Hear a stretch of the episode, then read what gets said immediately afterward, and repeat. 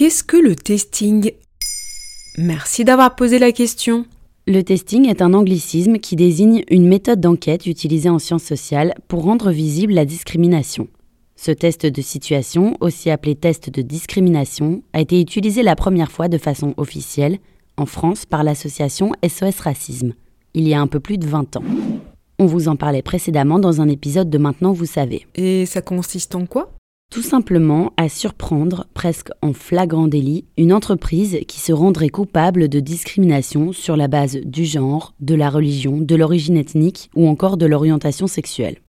Plus précisément, il s'agit de comparer l'attitude d'un tiers, un recruteur, un physionomiste ou un agent immobilier, face à deux candidats qui présenteraient pourtant le même niveau d'études, de compétences ou d'expérience, mais qui se distinguent par une seule variable, comme un handicap, ou une apparence ethnique, ou un genre.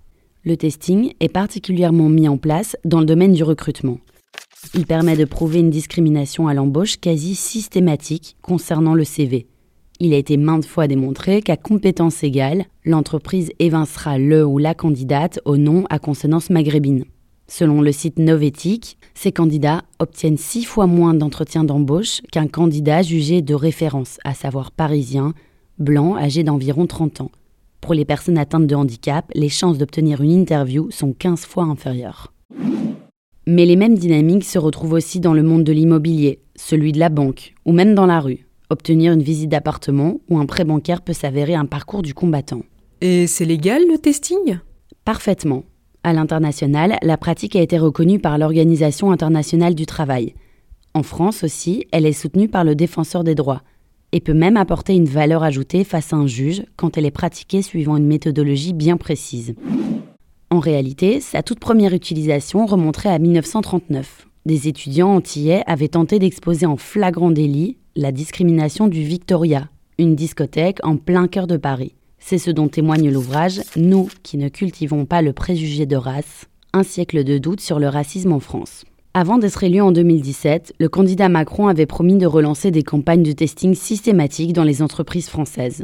La dernière a eu lieu en 2018. Elle épinglait les pratiques racistes d'Airbus, Accor ou encore Renault. Mais pour SOS Racisme, cela ne suffit pas. Jusqu'à présent, seule la loi égalité et citoyenneté impose aux entreprises françaises une journée de formation pour lutter contre les stéréotypes, tous les 5 ans. Voilà ce qu'est le testing. Et depuis le 13 janvier 2022, le podcast Maintenant vous savez, c'est aussi un livre. Alors courez chez votre libraire et découvrez plus de 100 sujets différents pour briller en société. Maintenant, vous savez, un épisode écrit et réalisé par Johanna Cincinnatis. En moins de 3 minutes, nous répondons à votre question. Que voulez-vous savoir? Posez vos questions en commentaire sur les plateformes audio et sur le compte Twitter de Maintenant, vous savez.